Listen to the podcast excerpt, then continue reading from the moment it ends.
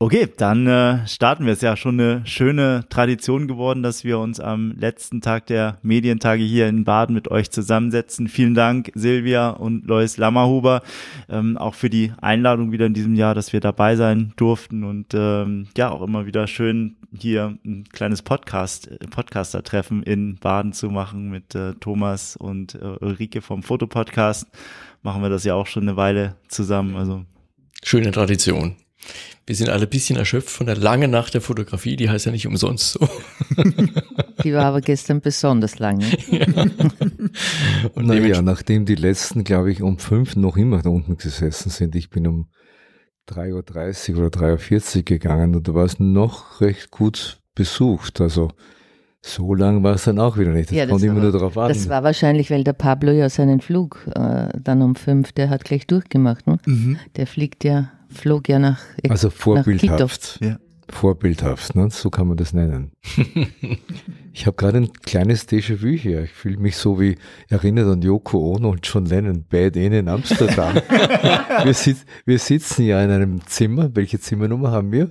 218. 218, das wird einmal berühmt werden. Ne? ich frage jetzt nicht, wer ist der John und wer ist die Joko?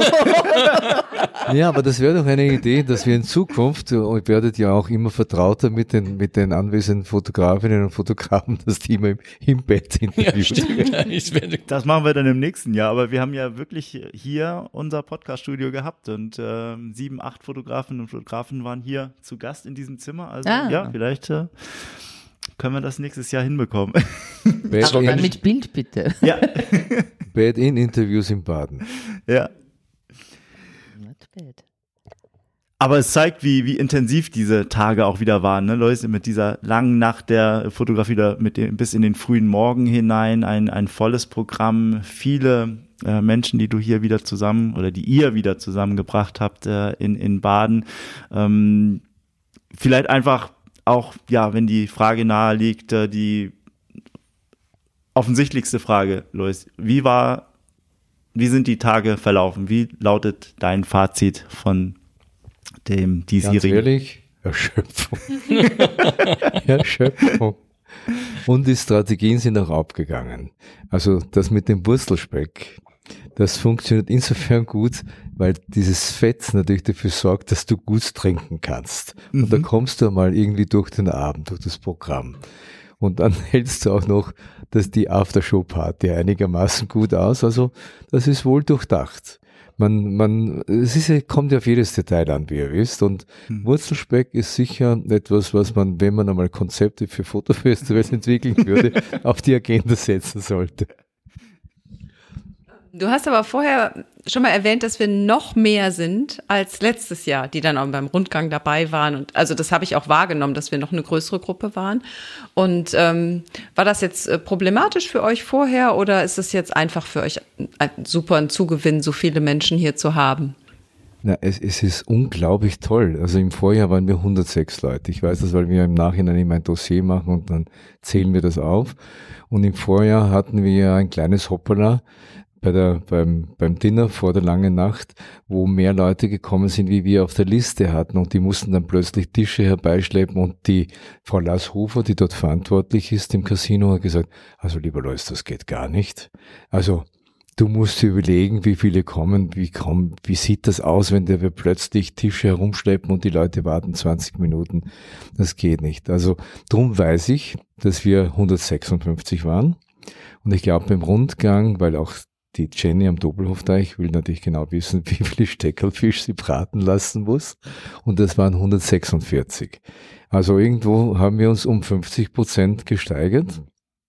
Und die Gruppe besteht ja fast ausschließlich aus Fotografen und Journalisten und ein paar wenige Sponsoren. Es waren eigentlich nur die Bundesforste vertreten und CW und Leica mit einer Person. Ja, und wir hatten ja Glück mit dem Wetter. Ne? Also einerseits Glück, andererseits aber war es natürlich auch anstrengend, vor allem für dich. Ich habe das immer wieder beobachtet. Äh, eisern natürlich, wenn du dran warst, Jackett, aber zwischendurch dann doch immer mal wieder ausgezogen. Aber soll ich dazu sagen, warum Jackett? Ne? Das haben ja mehrere gefragt. Er hat keine Tasche und er muss ja immer Dinge einstecken. Ah, ja. okay, okay. Das gibt es noch einen anderen Grund Sinn. auch. Es gibt einen zweiten Grund auch drum, auch der Hut. Und ich mag den Hut eigentlich nicht, weil ich so drunter schwitze. Aber ich, wie ihr wisst, ich habe ja eine Vorgeschichte als Fotograf und war viel auch in tropischen Ländern unterwegs und so bis 50 bist du ja völlig unsterblich. Mhm. Und daher habe ich natürlich weder eingecremt, noch Hut, noch Kappern aufgesetzt, nix. Und mein Hautarzt sagt momentan zu mir, am besten sie gehen gar nicht mehr ins Freie. Also drum okay. versuche ich, also mit mit einer Blockercreme. Es gibt eine Sonnencreme, die Blocker hat Faktor 100. Das heißt, irgendwie kommt überhaupt kein Tageslicht mehr auf die Haut. Und äh, die Jacke hilft natürlich und der Hut auch, aber gleichzeitig ist es natürlich warm und wie Silvia richtig sagt, Aufbewahrungsort für Notizen, für irgendwas, mhm. was man halt dann unter Umständen gerade braucht. Und wenn man es nicht hat, ist auch nicht so prickelnd.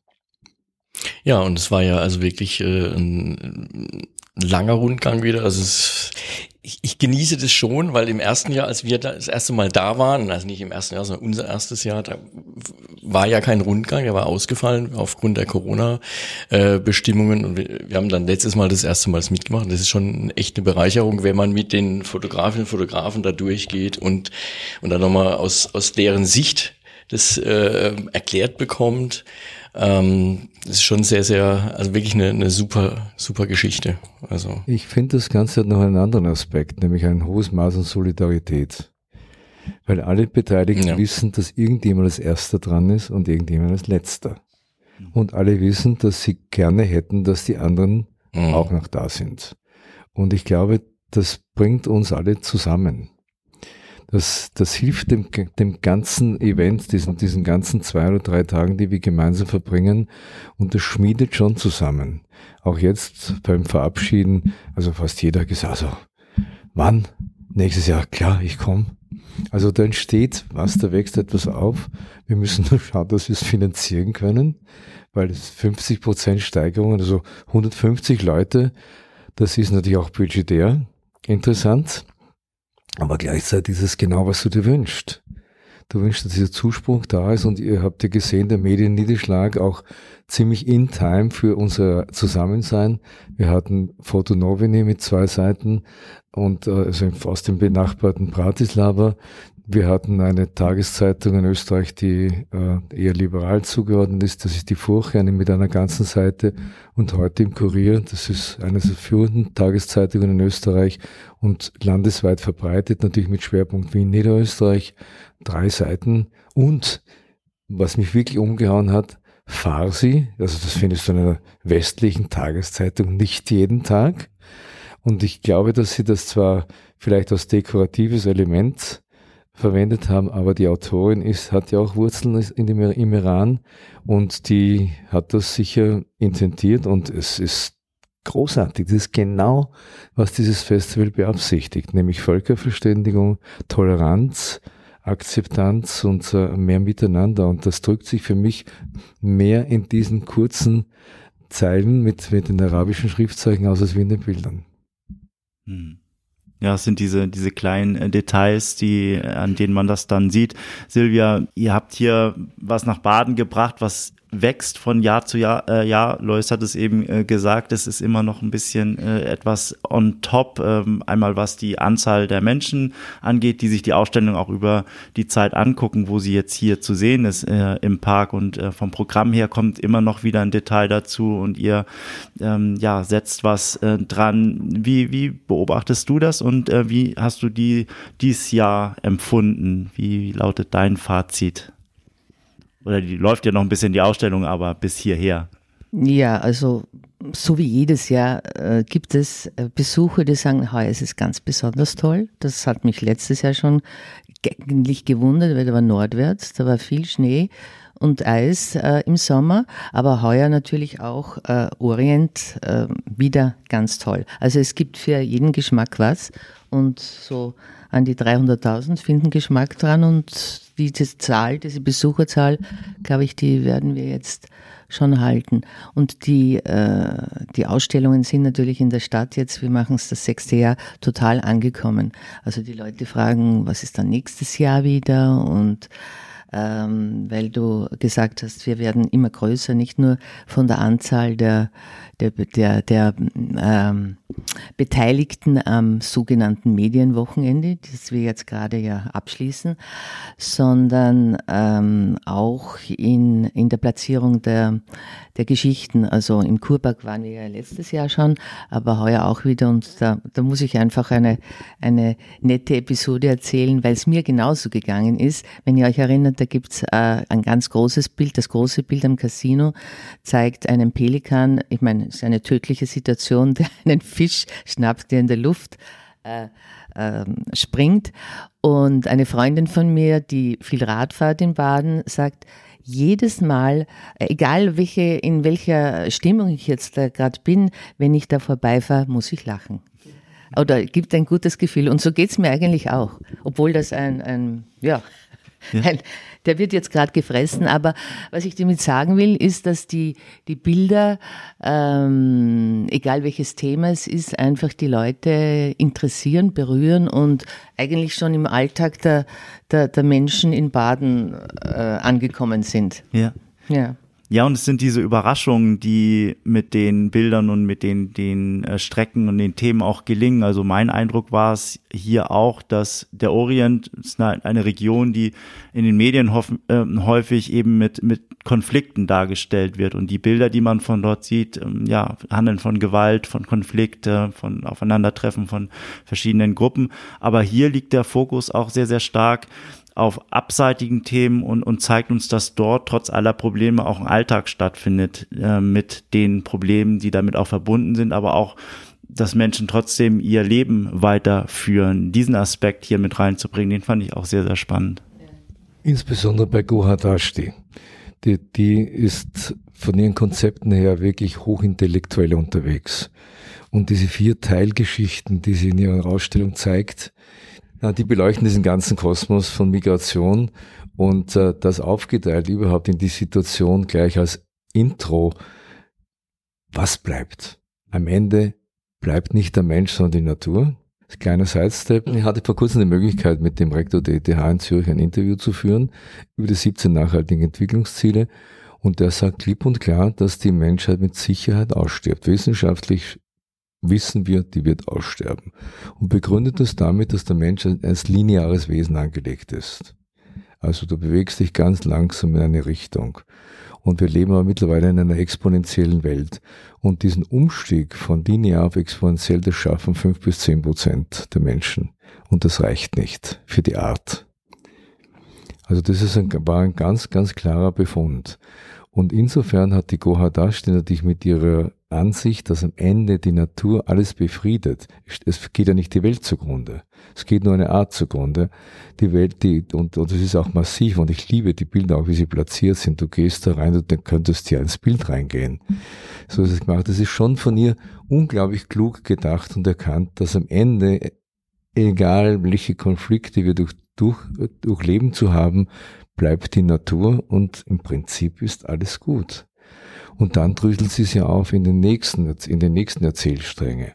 Einmal, dass dort, wo Krieg ist, natürlich nicht immer Krieg ist. Also natürlich Krieg ist schon dort immer sozusagen, aber er findet nicht immer statt. Dazwischen wird auch ganz normal gelebt und da hat sie ja zwei, äh, ein Paar gecastet und sie in, in verwüstetes Gebiet eingebracht und dort ganz normale Alltagssituationen aufgerufen und das ist, sind nur vier, fünf Bilder, aber die sind so augenöffnend und genau vis-à-vis auf der Rückseite geht die Erzählung noch tiefer, denn Krieg hat auch die Konsequenz des Vertriebenwerdens. Und wenn du vertrieben wirst, dann landest du möglicherweise in einem Flüchtlingslager oder an einem Ort unbestimmten, unbestimmter Definition und auch unbestimmter Aufenthaltsdauer. Und der Mensch hat das Bedürfnis, sagt sie, sich einzurichten. Und wenn er nichts anderes mehr hat, dann geht er zur Natur. Dann greift er zurück auf den Himmel, auf die Berge, auf die Wüste, egal was es ist, und versucht sich dort heimisch zu machen. Und das drückt sich eben auch, auch in inszenierte Geschichte, in dem Leute eben Fragmente von Wohnung, von Kühlschränke, alles Mögliche in Landschaften reinstellen und plötzlich entsteht wirklich Raumgefühl. Und dann geht's noch weiter und das finde ich am allerspannendsten und äh, das wusste ich auch nicht vorher, obwohl ich immer denke, ich bin eh halbwegs informiert, aber das wusste ich wirklich nicht und habe es auch nie gehört zuvor, ähm, dass wenn Menschen migrieren müssen und sie erreichen dann den Status, dass sie wieder einigermaßen sich frei bewegen können, dann versuchen sie in Gegenden zu siedeln, die ähnlich jenen sind, aus denen sie kommen. Also das sagt mir, dass da muss irgendwas in uns, in unserer, was, ich weiß nicht, bin ja kein Wissenschaftler, aber vielleicht ist das sogar in der DNA irgendwo angelegt, dass wir dort, wo wir hingehören, weil es ist ja nicht normal, so wie wir leben, dass wir sagen, jetzt, ich ziehe jetzt drei Jahre nach Singapur und dann drei Jahre nach New York oder wo auch immer ich einen Job habe, weil ich international arbeite, sondern normalerweise leben wir viele Generationen abfolgend am selben Ort. Zumindest war es so. Und dann trifft sie sich ja wieder mit dem Günther Dissatori. Das ist lineares Leben. Und, und das Exponentielle, das ist natürlich eine extreme Herausforderung. Und diese extremen Schritte zu lernen, da bleiben sicher viele auf der Strecke. Viele werden es gar nicht wollen. Die kaufen wahrscheinlich bis zum Weltuntergang noch ein T-Shirt bei H&M, weil sie es dringend brauchen. Sage ich jetzt einmal salopp. Und äh, das, das fand ich schon die bemerkenswerteste Ausstellung, Gohadashi. Du hast jetzt direkt was angesprochen, was wir ähm, ich weiß nicht, ob du jetzt schon drüber sprechen möchtest, aber du hast ja ein zweites Baby am Start und äh, wir sind auch schon ganz gespannt und freuen uns drauf. Du hast ja ein zweites Festival jetzt, wo dieses Festival eigentlich gerade erst, also das Pressewochenende geht gerade erst zu Ende, das Festival läuft ja weiter, aber du hast parallel ja noch ein weiteres Festival aufgebaut. Magst du dazu noch ein bisschen was erzählen? Sehr gerne. Also ich bin Gott sei Dank nicht das Festival dort.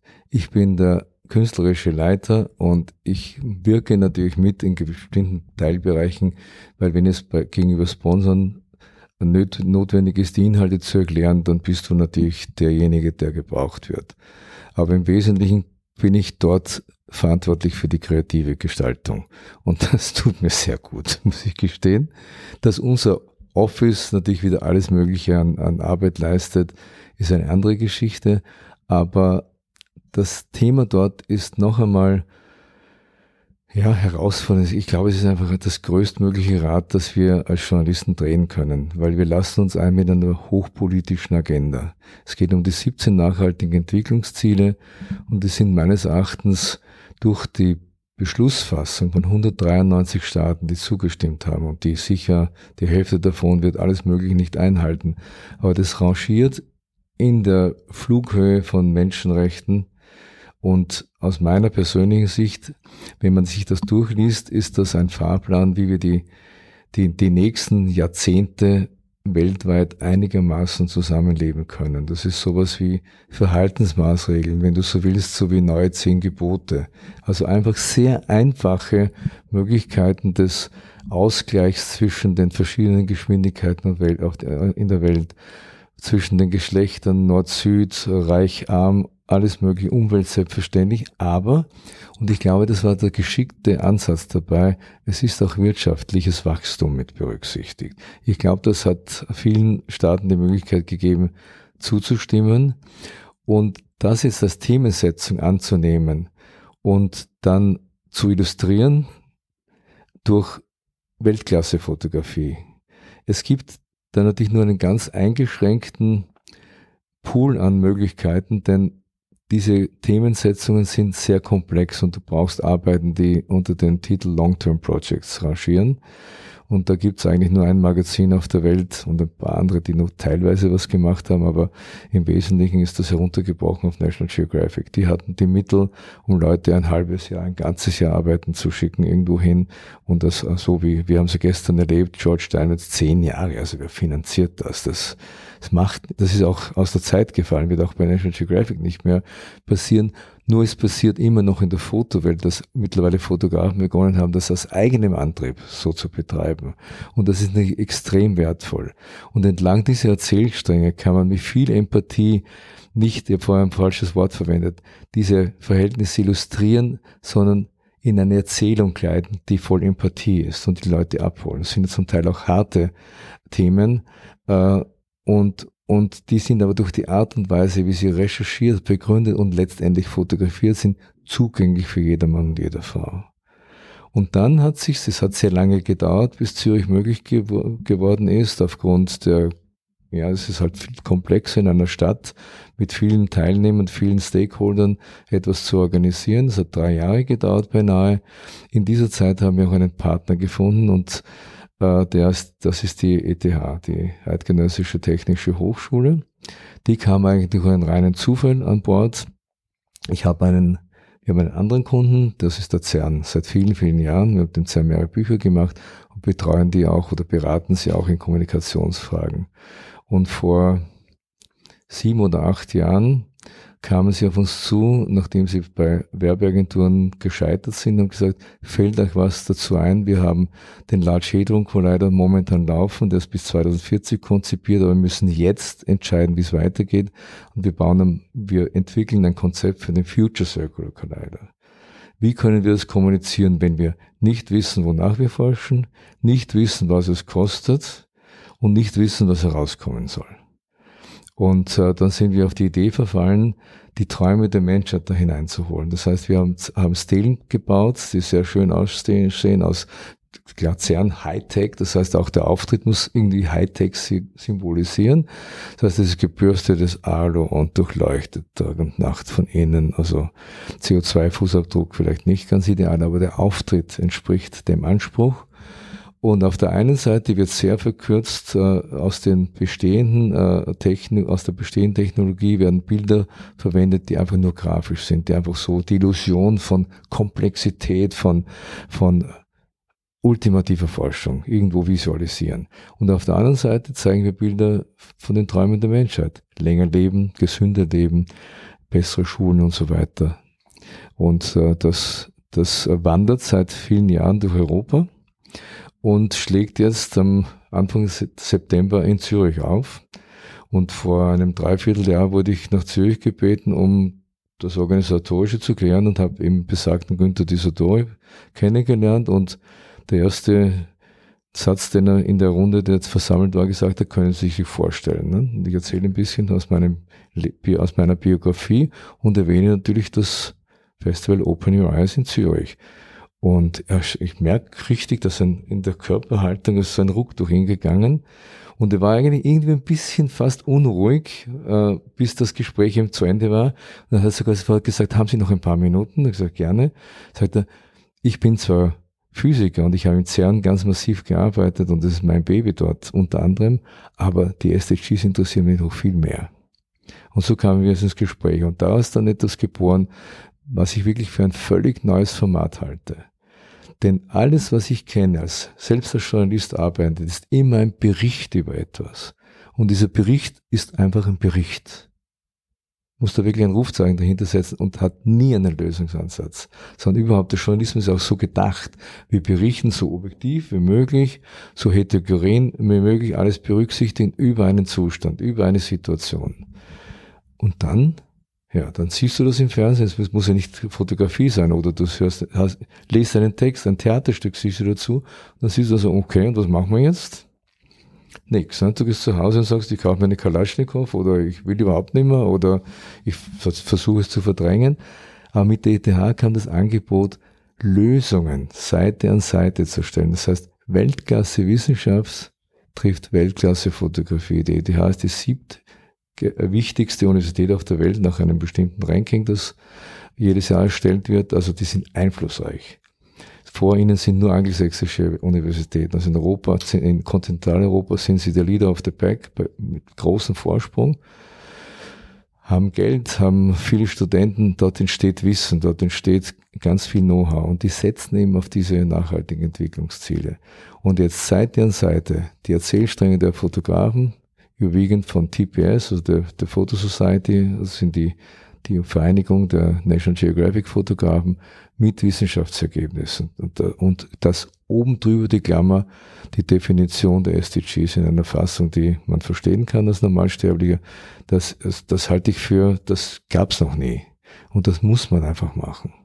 Es war wirklich an der Kippe, auch es zu finanzieren, denn diese SDGs sind eben politisch und auch die potenziellen Sponsoren, du denkst, Zürich, so eine reiche Stadt, die machen sich ein bisschen ins Hemd. Weil das ist ein ganz hoher Anspruch. Und da habe ich auch gemerkt, dass die, die Denkweise zwischen Schweiz oder zum Beispiel Deutschland eine andere ist. Deutschland ist, da merkst du auch ein größeres Land. Da sind die Scheuklappen weiter offen.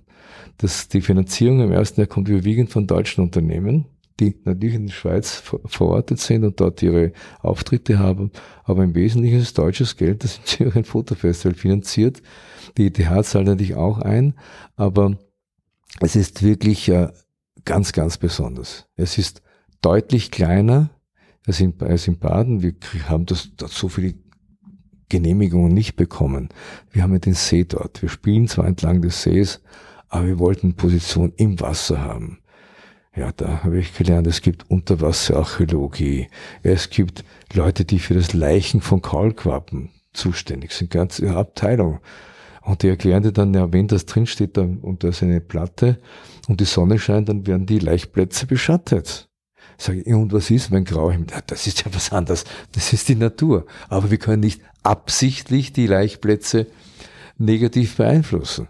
Also da lernst du auch viel, auch über ja auch über Stakeholder-Interessen und, und Interessensausgleich und, die, und genau genommen muss man das auch als berechtigt anerkennen. Das ist ja auch toll. Also insofern haben wir ganz vieles nicht umsetzen können, wovon wir träumen würden. Zum Beispiel der Pfarrer der Kathedrale, das heißt dort Großmünster, hat angeboten, bespielt meinen Turm. Der zuständige äh, Mann für, die, für, für den Denkmalschutz hat gesagt, das ist mir wurscht, was der Pfarrer Siegrecht macht. Also so hat er es nicht gesagt, das hat Schweizerdeutsch gesagt. Denn wenn ich das genehmige und ich müsste es nach den Vorschriften eigentlich genehmigen, dann kriege ich so einen Shitstorm von konservativen Zürcher Bewohnern, die sagen, die verschandeln unseren, unsere, unsere Kathedrale. Das geht gar nicht. Ne? Weil im Zentrum der Stadt gibt es auch drei Kirchen, also das Großmünster, das Frauenmünster und St. Peter. Und die liegen entlang der Route und sind natürlich gerade bei diesen Themen ideale Auftrittsorte. Zum Beispiel George, George Steinmetz, weil wir den gestern gesehen haben, die Bilder, die er uns gestern gezeigt hat, hängen an einer Kirche.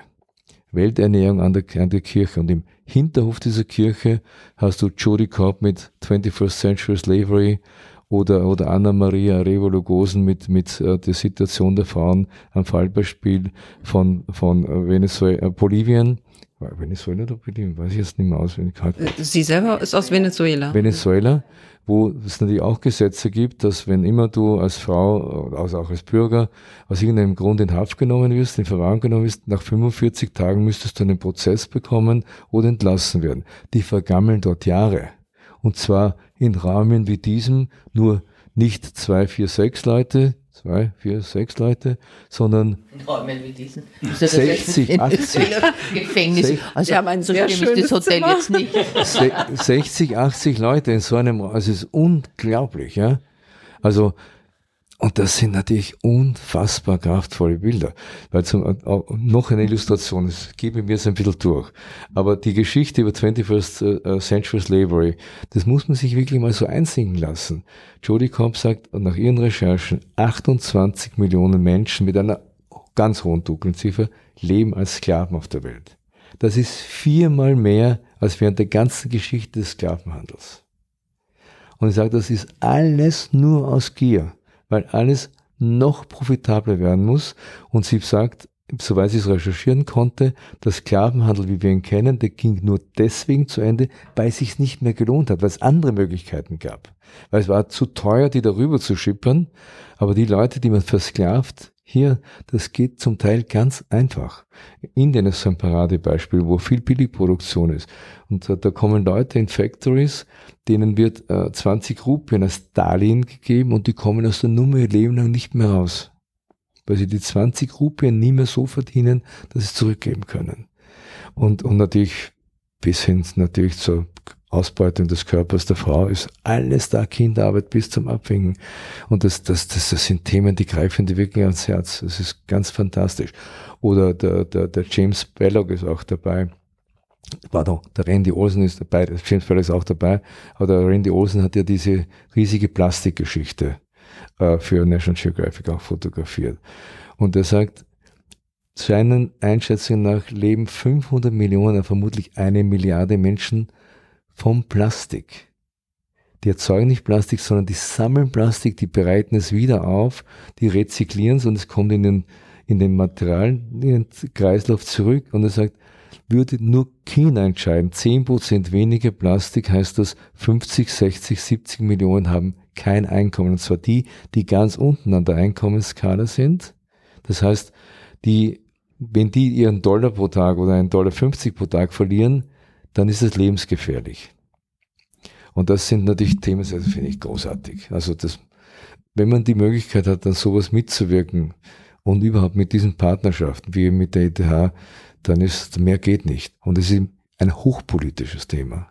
Dagegen ist das hier, wie das nicht herabwürdigen, aber das ist, das ist nett dagegen. Das ist auch gut, sehr gut sogar und sehr schön, aber das ist ein Fotofest, weil das andere ist auch ein Fotofest mit einer ganz anderen Komponente. Eben. Bei unserem Festival in Baden. Es ist ja auch die Komponente, die, die Beziehung Umwelt und Mensch und da werden schon sehr kritische Geschichten gezeigt ähm, aber halt jetzt nicht der Reihe nach 17 äh, Schlagwörter und da immer äh, die entsprechenden Geschichten.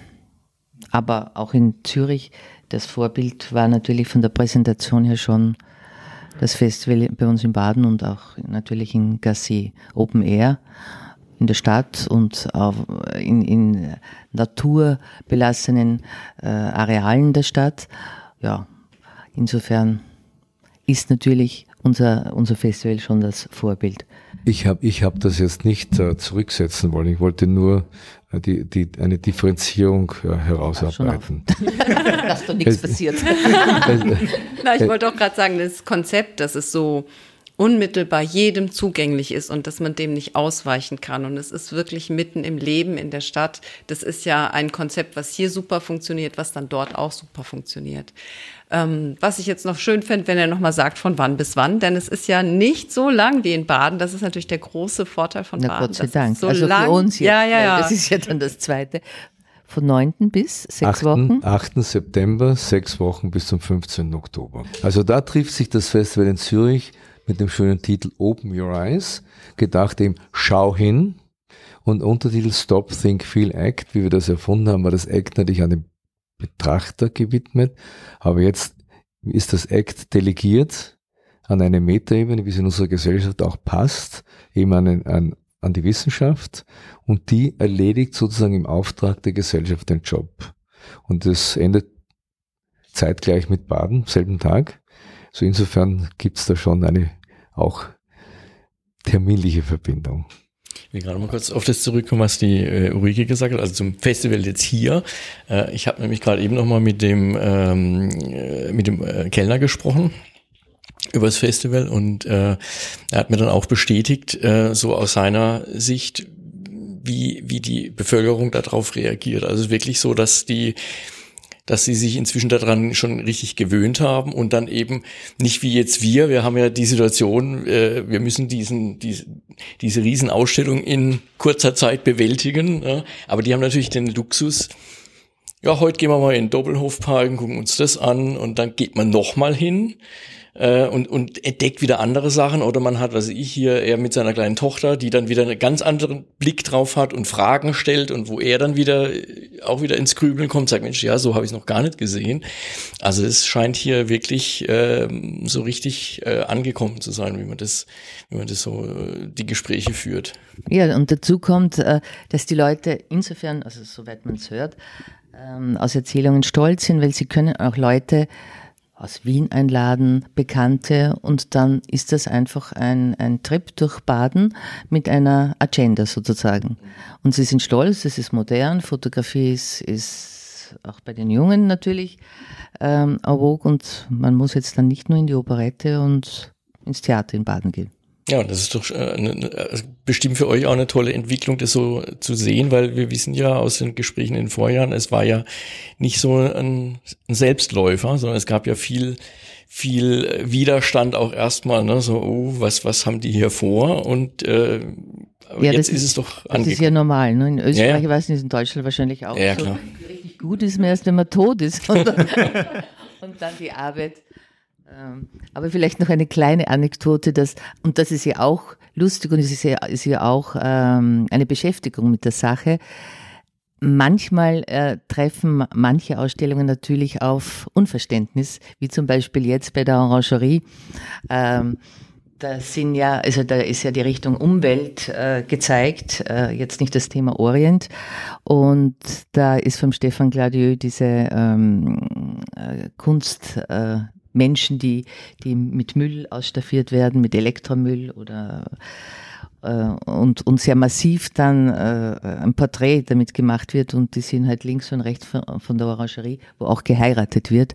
Und eine Dame hat natürlich gesagt, also äh, unter diesen Umständen da mit diesen Objekten dann ein Bild von der Hochzeit machen, aber das ist halt so. Aber es ist, ich finde auch gut, dass nicht nur äh, gesagt wird, alles ist schön und gut und wir wandeln äh, das, äh, entlang der Bilder, sondern dass man sich auch überlegt, was, was passen könnte oder nicht, was mir nicht passt und nächstes Jahr ist ja dann wieder anders. Ne? Mhm. Aber Silvias Beispiel ist ein gutes, denn vorher hingen dort Vögel. Mhm. Und es war viel dramatischer, genau genommen, denn die waren alle die letzten ihrer Art. Vom unmittelbaren Aussterben bedroht. Also verlieren der Existenz seiner Art. Das sind so schöne Bilder. Die wollen den halben Winter ist das gehangen. Jetzt geht's auch um ein großes Problem, aber eines, das man vielleicht lösen kann. Einfach ein Haufen Müll. Und wie ich finde, unglaublich nett eigentlich aufbereitet fast spielerisch, mhm. hat sich da eine Künstlergruppe in Kinshasa eben überlegt, wie, wie bringen wir das auf den Punkt. In Wahrheit stehen da sehr schön anzuschauen die Figuren herum, alle so ein bisschen in der Becherschule, Stereotype Fotografie, serielle Fotografie. Das funktioniert richtig gut, das ist ästhetisch schön.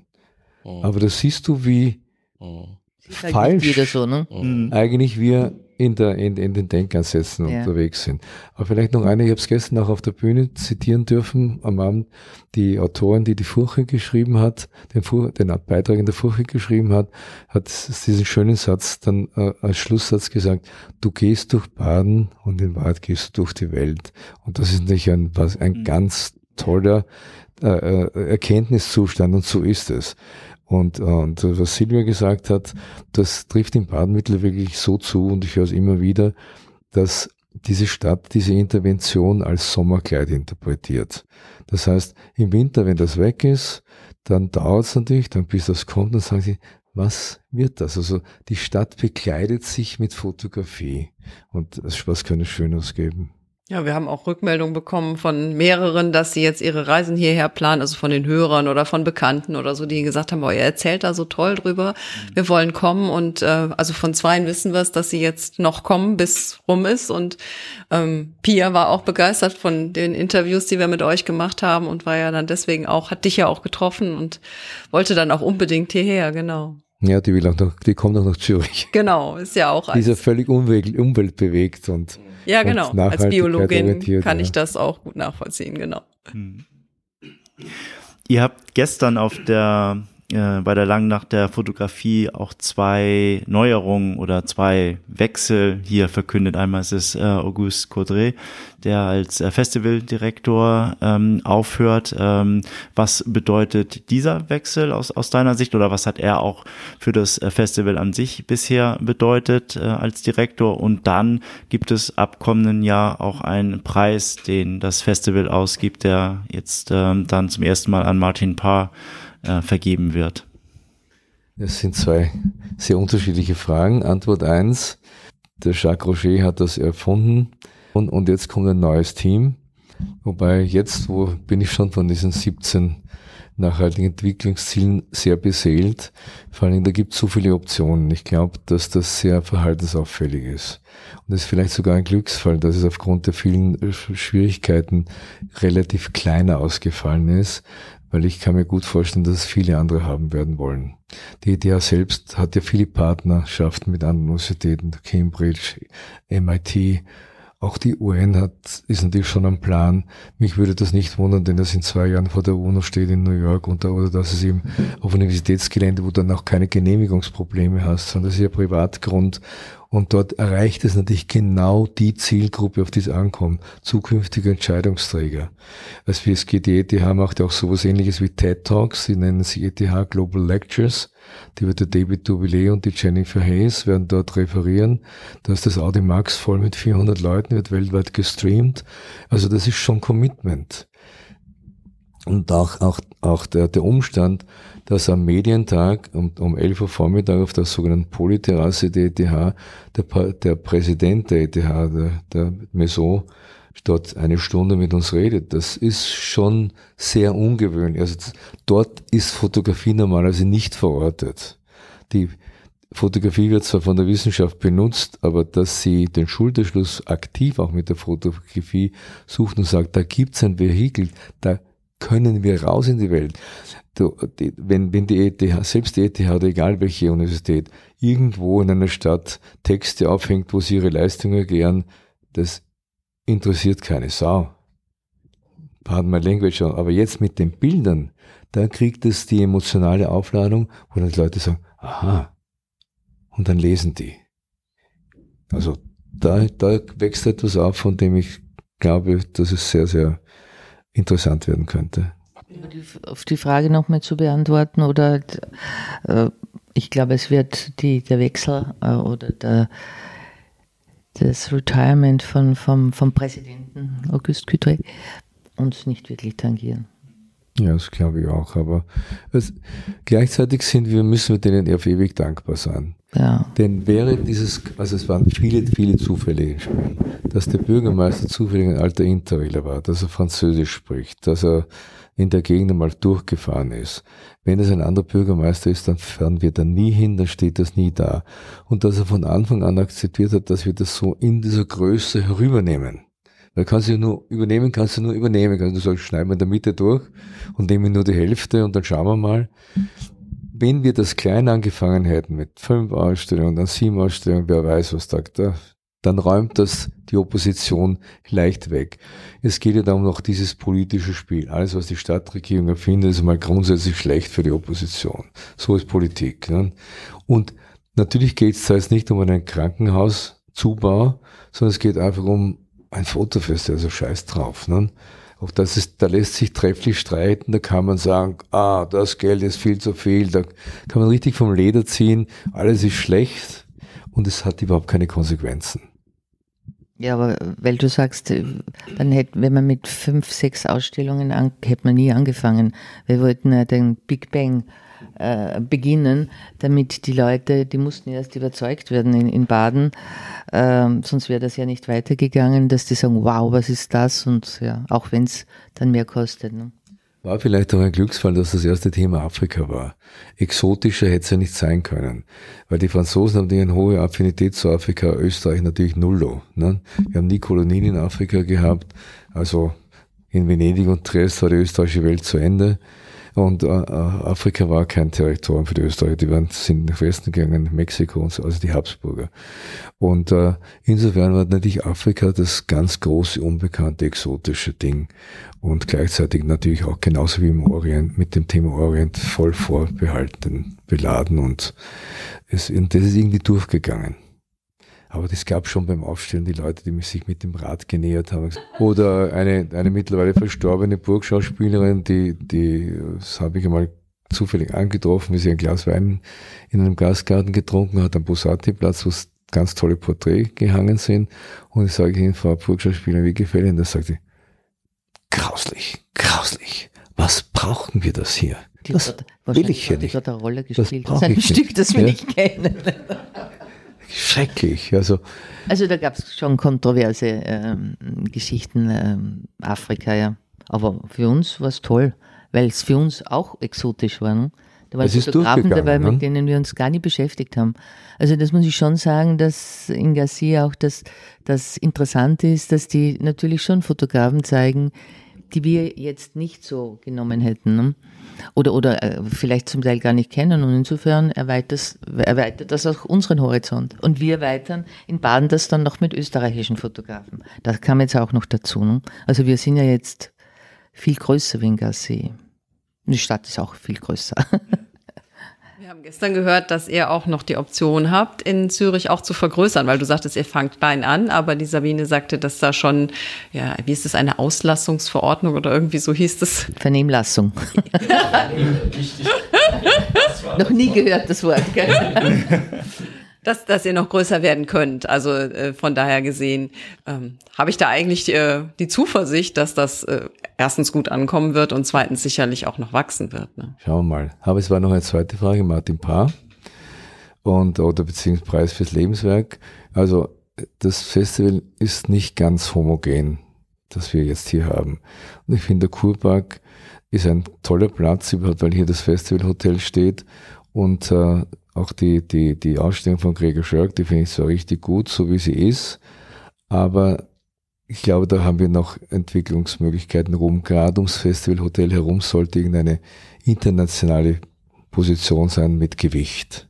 Weil da gehst du unmittelbar raus und das sollte dich gleich so richtig abholen. Und ich glaube, egal wie gut Landschaftsfotografie ist und egal auch selbst wenn sie von Salgado wäre, die kann das nicht. Da brauchst du mehr. Genauso wie die CW-Fotoausstellung, die ist natürlich gut, weil sie die, die, die Verbindung zum Konsumenten, zum Besucher macht.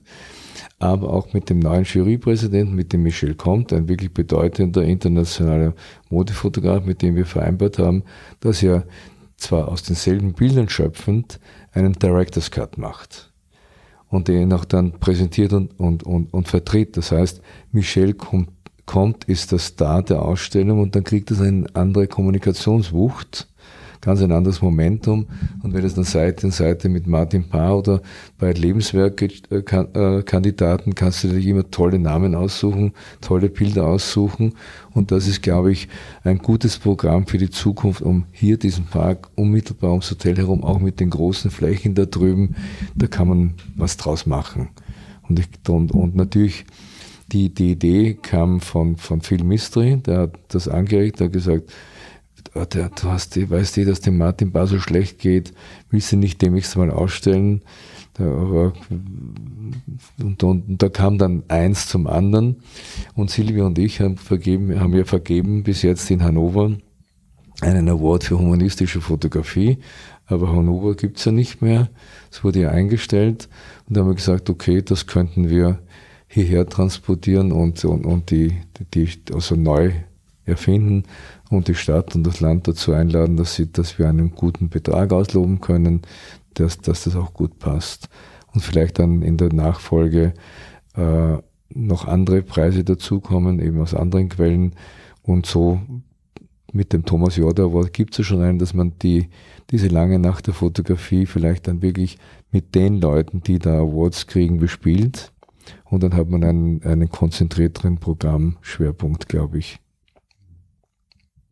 Es gibt ja nicht nur das Festival, wo ihr Fotografie feiert, sondern auch in eurem Verlag äh, mit den ähm, Bildbänden, die ihr immer wieder rausbringt, auch von Fotografen, die euch begeistert. Das ist ja dieses ganz, ähm, ja, auch dieses Konzept, dass ihr da sehr gezielt euch auch die, die Projekte, die Fotografen raussucht, wo ihr der Meinung seid, dass deren Werk es verdient, ähm, ja eben auf die Art und Weise auch nochmal gewürdigt zu werden. In diesem Jahr ähm, haben wir auch wieder das Glück gehabt, dass äh, wir das aktuelle Buch hier ähm, bekommen haben von äh, Sarah Caron äh, über Pakistan. Äh, vielleicht, ähm, Lois, du ähm, oder ihr beide ein paar Worte auch nochmal dazu sagen, wie dieses Projekt, wie dieses Buch entstanden ist und ähm, ja, was ähm, so demnächst noch kommen wird in eurem Verlag.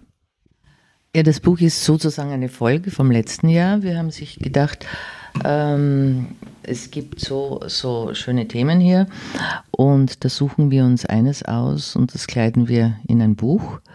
Das war letztes Jahr äh, die Ausstellung Camping in einem palästinensischen Flüchtlingslager, ähm, so eine äh, konzeptive, äh, artistische Fotografie. Und heuer eben äh, Pakistan, das hat sich äh, sehr gut ergeben, weil wir mit der Sarah schon vor drei Jahren, glaube ich, war das in, in Perpignan, da über ein Buch gesprochen hatten. Ähm, und da hatte sie aber noch keine Ausstellung in Garcy letztes Jahr und heuer da. Und da haben wir uns jetzt für sie entschieden. Was im nächsten Jahr sein wird, wissen wir noch nicht. es war schon heuer beim Aussuchen oder bei der Definition des Themas gab es noch schon ein bisschen Metaebene Überlegungen. Wie gesagt haben wir nehmen, suchen aus den tollen Angeboten eins raus, wo es ein, ein, ein Argument gibt, warum. Ne? Das war im Vorjahr natürlich mit dem Thema Camping, das war so eine sehr spezielle Situation, äh, wo eine, eine Frau wahnsinnig genug ist, sich dort äh, einzulassen auf die Lebensumstände und am Ende ein Kunstprojekt ableitet. Die Verena Brenner. Das fand ich ungewöhnlich genug, um ein Buch zu rechtfertigen. Zum anderen, die ist noch nicht so bekannt. Das hilft ihr auch in ihrer Karriere mit Sicherheit ein bisschen voranzukommen. Das war der Beginn. So, und heuer haben wir gedacht, okay, da, sind, da kannst du fast mit allen eins machen. Was könnte ein Grund sein? Und dann haben wir gesagt, die Sarah Caron verbindet zwei Welten. Französische Fotografin, seit 15 Jahren verheiratet mit seinem Pakistani, der auch in der Gesellschaft äh, entsprechend weit oben angesiedelt ist, so dass sie im Land sehr frei reisen kann. Das heißt, das mit westlichen Augen Zugang zu Bereichen, wo keiner hinkommt. Und äh, das war dann schon ein schlagendes Argument, um, um zu sagen, okay, wir machen nicht über Fatima oder, oder Mariam, sondern die wären alle toll gewesen, sondern wir nehmen eben die Sarah Coron.